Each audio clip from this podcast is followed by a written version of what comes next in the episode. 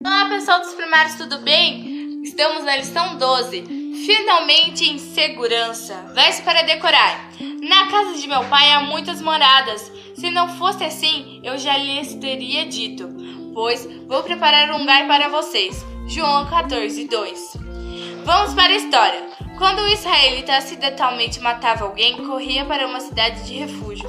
Ali permanecia seguro até que um juiz determinasse se o crime tinha sido realmente acidental. Se fosse comprovado sua inocência, o fugitivo devia permanecer dentro dos muros da cidade até a morte do sumo sacerdote.